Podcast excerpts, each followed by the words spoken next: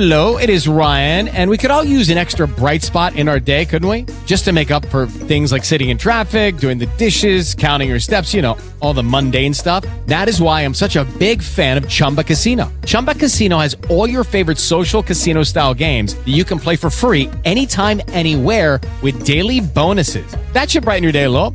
Actually, a lot. So sign up now at chumbacasino.com. That's chumbacasino.com. No purchase necessary. VGW Group. Void were prohibited by law. See terms and conditions. 18 plus. Willkommen zu einem Indubio Extra. Mein Name ist Gerd Bührmann. Am kommenden Sonntag werde ich mit der Publizistin Bettina Röhl und dem Publizisten Norbert Bolz über die sogenannte letzte Generation sprechen. Und in Vorbereitung zu dem Gespräch bin ich über einen Eintrag auf Twitter gestolpert von einem Mann, der hier bei mir auf Indubio auch schon zu Gast war. Sein Name ist Marcel Lute. Er ist Autor und Vorsitzender der Good Governance Gewerkschaft. Und er hat am letzten Mittwoch auf Twitter geschrieben, dass er Strafanzeige erstattet hat gegen die sogenannte letzte Generation. Worum es in dieser Strafanzeige geht, das kann er uns selbst erzählen, denn er ist aus Berlin zugeschaltet. Schönen guten Tag, Marcel Lute. Schönen guten Tag, hallo.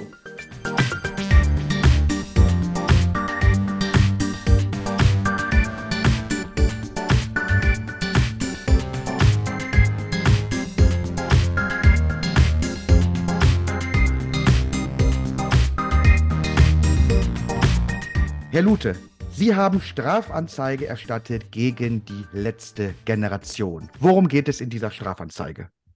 Es geht im Prinzip um eine aus meiner Sicht relevante Ergänzung. Ich bin zweimal mittlerweile Opfer dieser Personen geworden. Einmal im letzten November, ähm, als man den Zugang zum Flughafen BER blockiert hat. Und einmal jetzt am vergangenen 23.05., als die Autobahn 100, die Berliner Stadtautobahn, blockiert wurde. Und in beiden Fällen ist mir aufgefallen, dass tatsächlich bisher nur ermittelt wird wegen Nötigung und wegen eines einfachen gefährlichen Eingriffs in den Straßenverkehr. Und ich habe dazu unsere Juristen in der Gewerkschaft entsprechend mal gebeten, es nochmal nachzuprüfen, habe auch mit dem einen oder anderen, der Professor Michael Knape zum Beispiel, ja, der Verfasser des Standortkommentars zum Berliner Polizeirecht, ähm, hat ja mit mir in verschiedenen Projekten zusammengearbeitet, auch ihn mal befragt ob denn nicht eigentlich vielmehr eine Freiheitsberaubung genauso in Frage käme und tatbestandlich ist.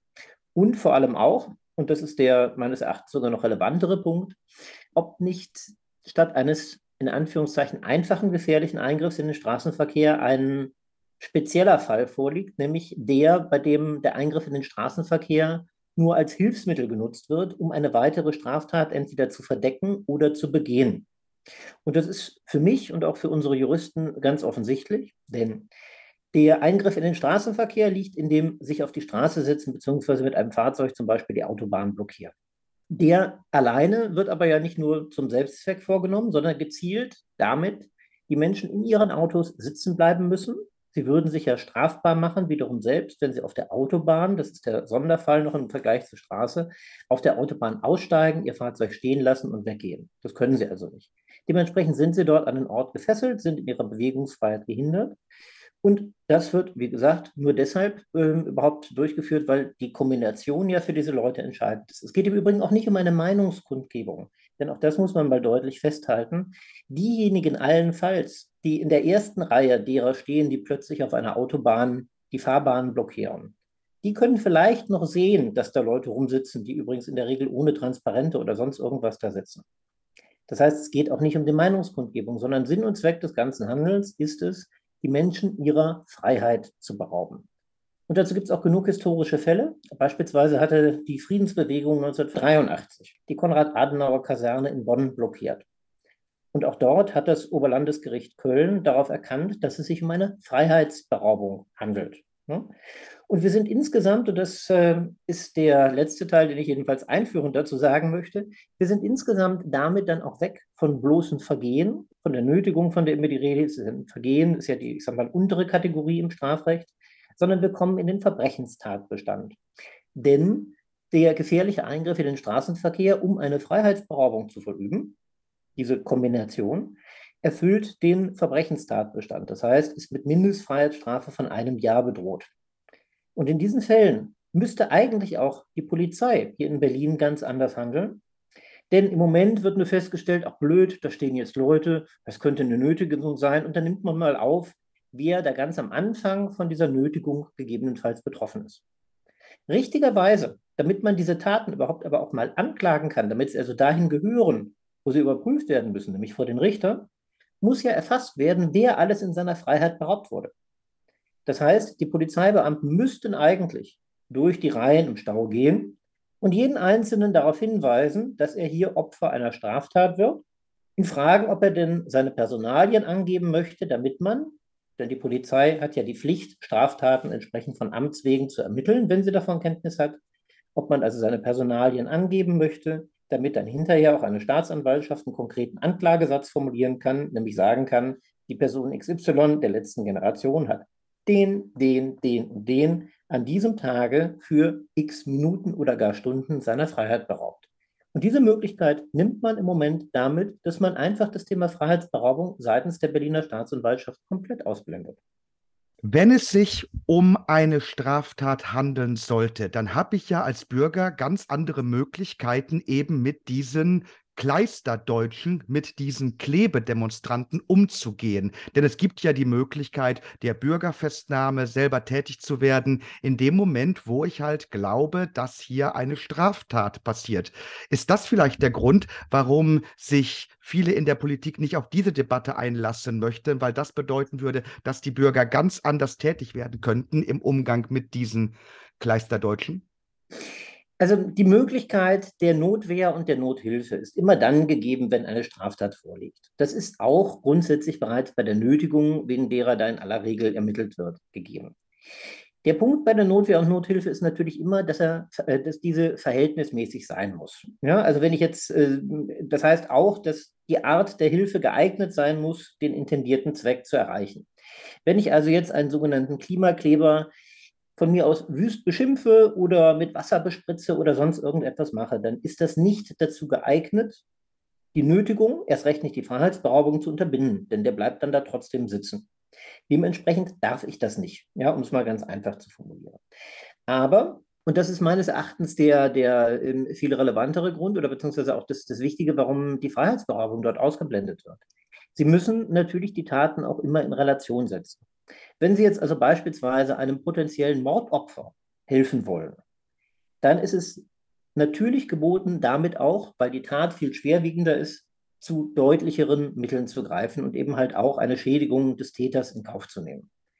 Und bei der Freiheitsberaubung ist eben halt in der Tat das Maß, also das, der klassische Fall ist ja, sie werden irgendwo eingesperrt, ist in der Tat eben das Rechtsgut, mit dem sie ihr Handeln abwägen müssen, höher als bei der Nötigung da darf man grundsätzlich schon etwas mehr machen. Das ist richtig.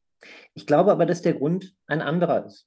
Er liegt einfach schlichtweg auch in Fragen von polizeilicher Kriminalstatistik, die ich als Mitglied des Innenausschusses hier ja in Berlin viele Jahre begleitet und auch gerne auseinandergedröselt habe. Wenn Sie tatsächlich jetzt nun hingingen und jede einzelne dieser Taten, und Freiheitsberaubung fällt nun mal eben unter einen ganz anderen, äh, ganz anderen Sammelbegriff für die äh, Zwecke der polizeilichen Kriminalstatistik, also wir haben plötzlich, ja, Freiheitsberaubung ist in der gleichen Kategorie wie beispielsweise die Entführung. Das sind schwerere Straftaten. Wir haben also plötzlich einen deutlichen Anstieg der Kriminalität in Berlin. Wenn Sie alleine bei so einem Stau, sagen wir mal, 2000 Opfer von Freiheitsberaubung für die Statistik erfassen, 2000 zusätzliche Verfahren aufnehmen bei der Berliner Polizei, dann macht das nicht nur Arbeit, sondern das lässt auch eine Innensenatorin Spranger erstmal auf den ersten Blick jedenfalls blöd dastehen. Mensch, da gibt es ja plötzlich mehr Verbrechen, ja, seit die Spranger das macht. Tatsächlich ist es aber genau andersherum. Denn in dem Moment, in dem wir diese Taten allesamt dokumentieren, und jeder Bürger hat die Möglichkeit, ja auch über die Internetwache der Berliner Polizei online Anzeige selbst zu erstatten. Ganz kurzer Sachverhalt, ich stand da und da im Stau, weil dort ein sogenannter Klimakleber saß und ich erstatte Strafanzeige wegen des Verdachts der Nötigung wie auch der Freiheitsberaubung. So. Und wenn diese Dinge eingehen in größerer Zahl, dann hat erstens die Polizei eine ganz andere Handhabe, sie hat aber auch eine ganz andere Pflicht, dahingehend tätig zu werden. Denn, wie gesagt, der Polizeibeamte an sich ist von Amts wegen dazu verpflichtet, Straftaten dann nachzugehen, wenn er Kenntnis davon hat.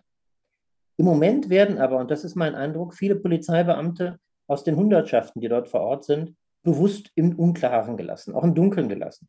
Das sehen Sie daran, dass teilweise eben Polizeibeamte ratlos daneben stehen, was sie denn jetzt eigentlich machen sollen. Denn sie haben ein mediales Narrativ, das lautet, ach ja, das sind doch nur Nötigungen, das ist doch nicht so schlimm, die demonstrieren doch nur, auf der einen Seite. Und auf der anderen Seite eben die juristische Wertung als Freiheitsberaubung, als gefährlicher Eingriff in den Straßenverkehr, um damit weitere Straftaten zu ermöglichen. Und über diese zweite Perspektive wird öffentlich bisher kaum debattiert. Und das finde ich insofern auch bemerkenswert, weil natürlich auch eine Staatsanwaltschaft Berlin solche Sachverhalte prüfen muss. Mir hat im Übrigen vor wenigen Minuten die Berliner Polizeipräsidentin Barbara Slowik zumindest bestätigt, dass ähm, diese Strafanzeige, die ich dazu ähm, formuliert habe, nun entsprechend an das Landeskriminalamt übergeben worden ist, auch mit der Frage der Prüfung ob denn nicht tatsächlich Freiheitsberaubungen vorliegen. Das heißt, jetzt wird das Landeskriminalamt tätig, geht in den Austausch auch nochmal mit der Staatsanwaltschaft. Und jetzt wird man eben zu genau dieser Frage kommen. Denn wenn Straftaten vorliegen, die Polizisten vor Ort sind, die Straftaten also grundsätzlich auch verfolgen könnten, um die Täter auch für diese Taten zur Rechenschaft zu ziehen. Das heißt, wenn sie erfassen, welches Fahrzeug mit welchem Kennzeichen, mit welchem betroffenen Bürger dort der Bürger der Freiheit beraubt wurde, dann kann man die Straftat verfolgen. Wenn man allerdings die Augen fest verschließt und diese Daten gar nicht aufnimmt, dann vereitelt man womöglich, dass ein Täter bestraft wird, weil man eben halt den gesamten Sachverhalt nicht zusammenkriegt. Und das ist eine strafbare Strafvereitelung. Und das würde die Beamten, wenn sie denn tatsächlich Kenntnis davon haben, dass auch eine Freiheitsberaubung in Betracht kommt, in Teufels Küche bringen. Und deswegen halte ich es für so wichtig, an jeder Stelle im Moment darüber zu sprechen und deutlich zu machen, natürlich kommt eine Freiheitsberaubung in Betracht. Und weil diese in Betracht kommen kann zumindest, und es ist ja nicht Aufgabe der Polizei und auch nicht Aufgabe der Staatsanwaltschaft zu beurteilen, ob das eine Freiheitsberaubung ist, sondern dafür ist im Ergebnis der Richter zuständig. Wenn ich aber die ganzen Daten einfach nicht erfasse, so wie es im Moment die Praxis ist in Berlin, dann wird diese Tat niemals vollständig von einem Richter abgeurteilt werden können, weil ihm ja die Informationen fehlen. Ich finde, es ist auch deswegen wichtig, darüber zu sprechen, weil es ja nicht nur die Täter gibt, sondern auch die Opfer, die, die dort dann stehen und nicht weiterkommen. Und da ist meine Frage, wenn ich jetzt einen wirtschaftlichen Schaden habe oder vielleicht sogar einen gesundheitlichen Schaden, weil ich nicht rechtzeitig zu irgendeiner Behandlung gekommen bin, aufgrund dieser Klimakleber, wen kann ich da eigentlich zur Verantwortung ziehen? Wo habe ich die Möglichkeit zu sagen, da kann ich jetzt gegen klagen, das ist die Person, die dafür verantwortlich ist, dass mir ein Schaden widerfahren ist. Das verläuft wie überall auch nach dem Verursacherprinzip. Das heißt, auch dafür müssten Sie allerdings zunächst einmal Strafanzeige erstatten, weil Sie anders nicht an die Personalien der Täter kommen werden. Ich habe das gemacht auch seinerzeit bei dem, äh, bei dem Stau, äh, also der Blockade vor dem BER im November letzten Jahres. Dadurch habe ich eben natürlich die Personalien der Tatverdächtigen bekommen habe entsprechend Strafanträge gestellt. Zu, also ne, das ist der, der Teil, der immer formal auch erforderlich ist. Das heißt, sie bestätigen quasi nochmal, dass sie eine Bestrafung auch tatsächlich wollen. Das habe ich getan und dadurch weiß ich natürlich auch, welche Personen, welche natürlichen Personen die Tatverdächtigen sind. Und gegen die kann man dann den Schaden, der einem aus der Tat erwachsen ist, auch grundsätzlich geltend machen, zivilrechtlich. Das heißt, wenn Sie ähm, Ihren Flug verpassen, praktisches Beispiel bei mir am BER, wenn Sie Ihren Mietwagen zum Beispiel einfach nicht pünktlich abgeben können, ebenfalls bereits passiert, mir bekannter Fall, Sie damit dann also einen Tag mehr den Mietwagen bezahlen müssen. Wenn Sie gerade im Übrigen als Angestellter irgendwo zu spät zur Arbeit kommen, ein Stündchen, ja, die Zeit nacharbeiten müssen, auch daraus entsteht Ihnen ein finanzieller Schaden, der messbar ist. Genauso wie wenn Sie als Handwerker einfach eine Stunde weniger auf der Baustelle abrechnen können, weil Sie diese Zeit vorsätzlich blockiert wurden durch diese Klimakleber. In all diesen Fällen kann man zivilrechtlich gegen die Person vorgehen. Jedes einzelne Verfahren per se ist mühselig. Und Sie haben natürlich auch jetzt bei jeder Blockade in dieser Stadt, bundesweit ja auch, es finden ja auch in anderen Städten solche Blockaden statt, ich würde mal schätzen zwischen 5.000 und 10.000 Geschädigten pro Tag. Das würde erstens unsere Justiz überfordern und das überfordert auch schlichtweg unsere Anwälte, da für jedes einzelne Verfahren eine Klage zu finden. Und deswegen sind wir als Good Governance Gewerkschaft hingegangen und sagen, da entsteht ja letztlich, und das ist Aufgabe der Gewerkschaften, der Schutz der Wirtschaftsbedingungen eines Landes. Hier entsteht der Wirtschaft ein massiver Schaden. Und zwar sowohl individuell als auch kollektiv. Und deswegen haben wir, unser Team Rechtsschutz, unsere Rechtsanwälte, dafür ähm, ja, oder darauf vorbereitet, würde ich richtigerweise sagen, jedem einzelnen Mitglied, das sich bei uns meldet, beziehungsweise Person, die Mitglied werden möchte, bei uns meldet, sagt, ich habe hier einen Schaden durch diese Klimakleber, der kann diesen Schaden an uns abtreten, kriegt dafür dann im ersten Schritt quasi noch nichts. Wir klagen den Schaden insgesamt ein. Das heißt, für jeden einzelnen Fall, für jeden einzelnen Schadensverursacher ähm, gibt es eben halt nicht, ich sag mal, 2000 Prozesse gegen den einen Klimakleber, um jeweils 10 oder 20 oder 30 oder 50 oder 100 Euro, sondern es gibt ein großes Verfahren. Und der weitere prozessuale Vorteil ist, dass jeder Geschädigte Zeuge ist in einem solchen Verfahren, zivilrechtlich, weil er ja die Forderung abgetreten hat. Kläger sind wir als Gewerkschaft, die Mitglieder sind entsprechend Zeugen und Beklagter ist dann der jeweilige Klimakleber, der das verursacht hat. Und wenn da mehrere gesessen haben, dann nimmt man die eben halt als sogenannte Gesamtschulden in Anspruch. Das hat auch den großen Vorteil, dass man sich hinterher aussuchen kann. So ein Titel ist ja 30 Jahre vollstreckbar. Ähm, hinterher aussuchen kann, gegen wen davon man jeweils vollstreckt, bei wem was zu holen ist. Das heißt, man kann sich bei Ihnen melden und man kann Ihnen eine E-Mail schicken. Genau, also das läuft ganz normal über, über unsere Hotline beziehungsweise über die Webseite, äh, per Mail oder über das Kontaktformular, auch über die Social-Media-Kanäle. Dann sage ich die E-Mail einmal gerne. Das ist info at gg-gewerkschaft.de, also info at zwei kleine Gs gg-gewerkschaft.de. Sie haben gesagt, dass Sie schon zweimal festgesteckt sind auf der Straße aufgrund von der letzten Generation. Wie ist die Stimmung unterhalb der Menschen, deren Freiheit eingeschränkt, wenn nicht gar beraubt wurde? Wie fühlt es sich an, festzustecken? Es ist also in meinem Fall jeweils zunächst einmal unfassbar ärgerlich. Es geht aber für mich noch einen Punkt weiter. Denn ich sag mal, das eine ist, wenn man es aus, aus äh, meiner Sicht betrachtet, ähm, der ich selbst vor allem Zeit und damit letztlich Geld verliere durch eine solche Maßnahme von einem solchen Feigling, der ne, bewusst und mit passiv-aggressiver Art die Menschen schädigt. Es geht aber ja viel weiter. Wenn Sie zum Beispiel jemanden haben, der wegen Schmerzen zum Arzt fährt und mhm eine Stunde, zwei absichtlich von diesen Personen festgehalten wird, dann sind diese, ich muss es so deutlich sagen, widerlichen Täter dafür verantwortlich, dass ein Mensch eine oder zwei Stunden mehr unnötig Schmerzen hat. Wenn wir uns daran erinnern, dass äh, in dem Fall, in dem Fall Gefgen, Daschner beispielsweise, die bloße Androhung von Schmerzen durch einen Polizeibeamten bereits ausreichte, um zu sagen, Moment, hier handelt es sich um eine Folter. Wir aber hier feststellen, dass diese Klimakleber leichten Herzens sagen, ach Mensch, ist mir vollkommen egal, lass die Leute doch eine Stunde oder zwei länger leiden. Dann ist das, was diese Leute dort machen, sie nehmen billigend Leid von Menschen in Kauf, um ihre eigene Ideologie zu verfolgen, dann würde ich auch hier von Folter sprechen. Sie haben ähm, eine Vielzahl, also gerade die, die Menschen, die morgens im Berufsverkehr stehen, weil sie eben halt genau um neun irgendwo sein müssen, die ja besonders gerne gezielt von diesen Klimaklebern blockiert werden. Das sind ja nicht die großen, äh, wie auch immer gearteten Großverdiener, von denen man nämlich erwartet, dass sie morgens pünktlich um neun an der Kasse im Baumarkt sitzen, sondern das sind die kleinen Leute, die darauf angewiesen sind, dass sie auch im Übrigen pünktlich kommen. Und wie groß ist denn das Verständnis eines Arbeitgebers? Das kommt immer ganz darauf an. Auch das nehmen diese Leute billigend in Kauf. Die nehmen in Kauf, dass jemand, jemandem gesagt wird, ja gut, dann musst du halt noch zwei Stunden früher aufstehen, ja, damit du pünktlich kommst. Und wenn du noch einmal unpünktlich bist, dann kriegst du eine Abmahnung und im nächsten Fall schmeiße ich dich raus. Gut. Das heißt, auch da, diese Leute verursachen leichten Herzens Existenzverluste, Existenzängste. Und das alles, wie gesagt, mit diesem passiv-aggressiven, ach, ich sitze doch hier nur im Weg herum.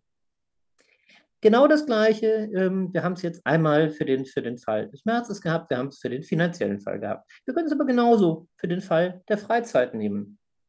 Ja, aus Gründen X verpassen Sie dann eben halt Ihren Urlaubsflug, weil Sie blockiert wurden.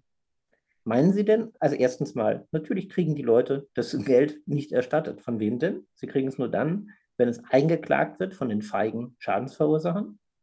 Aber das dauert natürlich.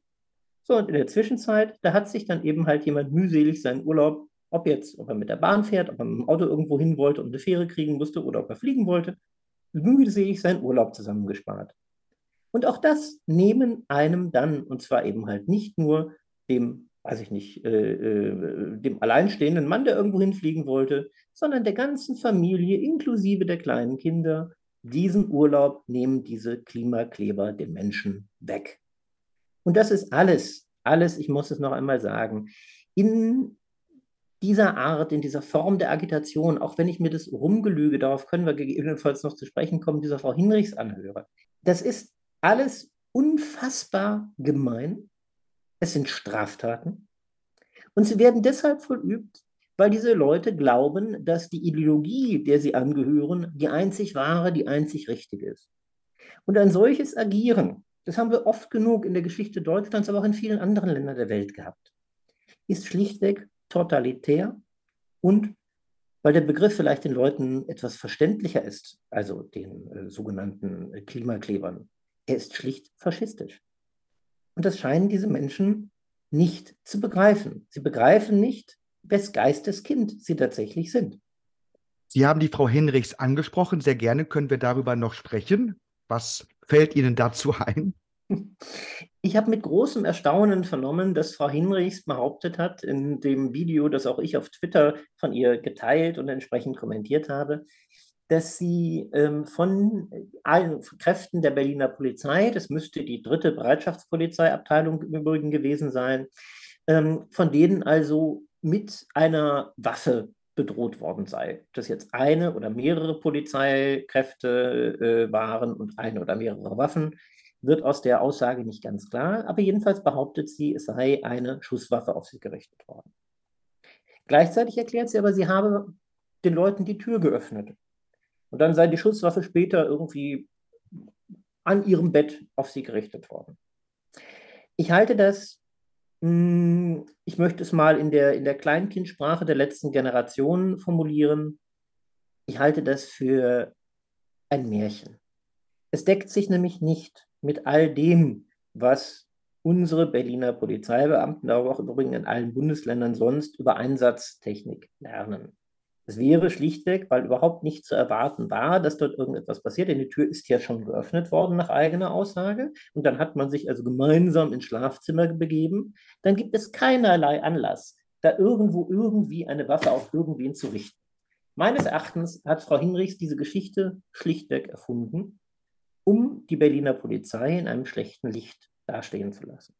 Aber ich bin mir ganz sicher, dass auf unterschiedlichsten Wegen genau diese Frage jetzt aufgeklärt wird. Denn was Frau Hinrichs vielleicht nicht weiß, ähm, ein Blick in das äh, Berliner Polizeirecht hilft da aber immens, dann stehen unter anderem auch unseren Einsatzkräften bei den Bereitschaftspolizeiabteilungen Bodycams zur Verfügung. Und wenn sie jetzt vielleicht mal erklärt, wer denn angeblich das gewesen sein soll, denn die Beamten können wir ja alle zuordnen, dann lässt sich das ganz, ganz leicht aufklären, ganz ungeachtet, dass ja eine Vielzahl von Zeugen da vorhanden war. Und ich glaube, wenn wir das konsequent aufklären, dann wird auch jedem Zuhörer deutlich, um was für Leute es sich charakterlich bei dieser sogenannten letzten Generation handelt. Sie sind menschlich und moralisch und von ihren Werten her nicht nur die letzte, sondern die allerletzte Truppe. Und genau darüber, über die Werte eben dieser sogenannten letzten Generation und darüber, was Menschen dazu bringt, überhaupt so tätig zu werden, darüber werde ich am kommenden Sonntag reden mit der Publizistin Bettina Röhl und dem Publizisten Norbert Bolz. Vielen Dank, Marcel Lute, für dieses wunderbare Vorgespräch. Herzlichen Dank.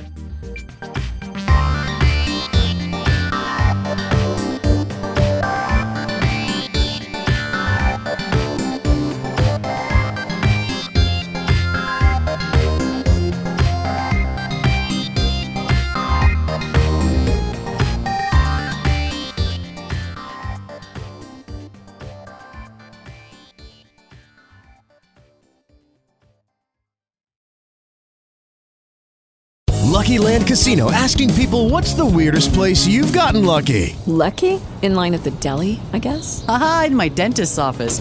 More than once, actually. Do I have to say? Yes, you do. In the car before my kids' PTA meeting. Really? Yes. Excuse me, what's the weirdest place you've gotten lucky? I never win and tell. Well, there you have it. You can get lucky anywhere playing at LuckyLandSlots.com. Play for free right now. Are you feeling lucky? No purchase necessary. Void where prohibited by law. 18 plus. Terms and conditions apply. See website for details.